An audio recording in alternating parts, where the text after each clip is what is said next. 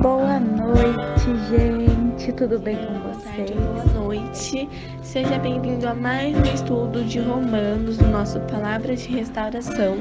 Se você não Beatriz e esse é mais um Palavras de Restauração. Bom dia a todos vocês. Olá, você está ouvindo Palavras Olá, de Restauração. querida irmã e minha querida irmã. Em nome do Pai, do Filho e do Espírito Santo. Boa noite, gente. Tudo bem com vocês? Restauração e é com muita alegria que nós iremos estudar mais um Que bom tê-lo novamente aqui conosco. Meu nome é Maria Carolina e faço parte do grupo Restauração.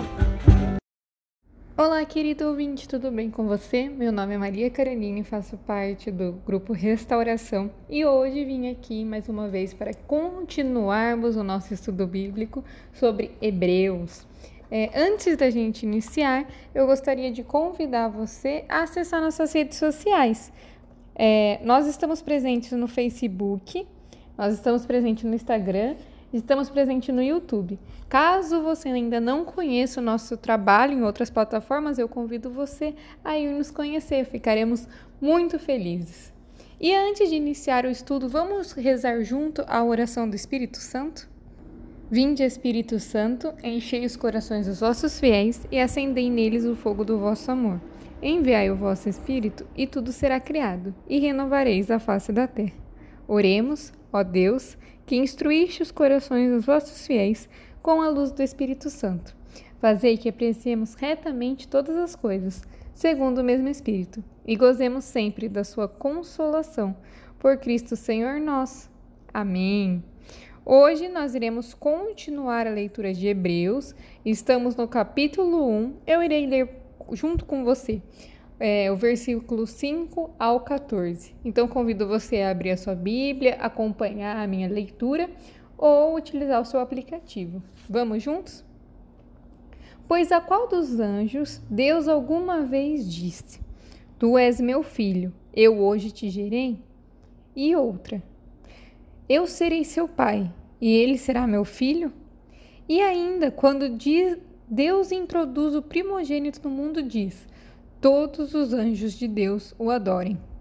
Quanto aos anjos, ele diz: Ele faz dos seus anjos ventos e dos seus servos clarões reluzentes.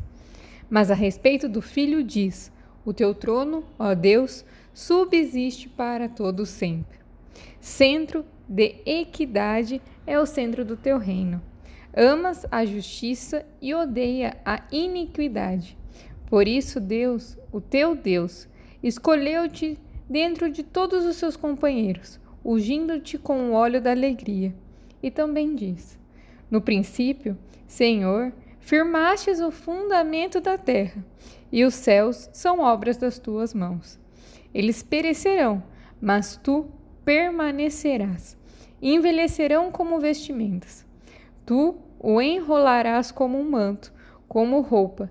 Eles serão trocados, mas tu permanecestes o mesmo, e os teus dias jamais terão fim. A qual dos anjos Deus alguma vez disse: Senta-te à minha direita, até que eu faça dos teus inimigos um estrado para os teus pés. Os anjos não são, todos eles, espíritos ministradores enviados para servir aqueles que hão de herdar a salvação? Palavra do Senhor, graças a Deus. Bem, nessa carta, nessa parte da carta de Hebreus, nós podemos garantir: o filho é superior aos anjos. No pensamento judaico lá atrás, os anjos mantinham um importantíssimo lugar como mediadores da revelação de Deus ao seu povo. Os anjos eram instrumentos. Então, quando falava-se de anjo, falava-se da mensagem de Deus. E nessa carta, quiseram deixar claro que o filho é superior a qualquer um dos anjos de Deus. É ele que promete que tudo perecerá, mas a sua palavra não passará. É para ele que Deus promete sentar, deixar o local à sua direita livre para que ele possa se sentar. Então, quando a gente lê essa passagem, a gente tem certeza da superioridade de Cristo sobre os anjos. E assim, a sua mensagem é superior a todas as outras. A mensagem que Cristo passa é superior a qualquer outra mensagem que já foi transmitida, pois ele é filho daquele que vem. Então, ele é filho direto de Deus, e como filho direto de Deus, ele também é Deus, mas ele também é homem. E mesmo sendo homem, ele é superior a qualquer um dos anjos. A mensagem que Deus nos passa através de Jesus vem diretamente do seu coração. Então é para ele que Deus guarda o lugar melhor para se sentar. É para ele que Deus declara o teu amor, é para ele que os anjos se curvam e o adoram. Quando falamos de Cristo, nós falamos diretamente de Deus. E é isso que a carta de Hebreus, nessa passagem, quis nos lembrar.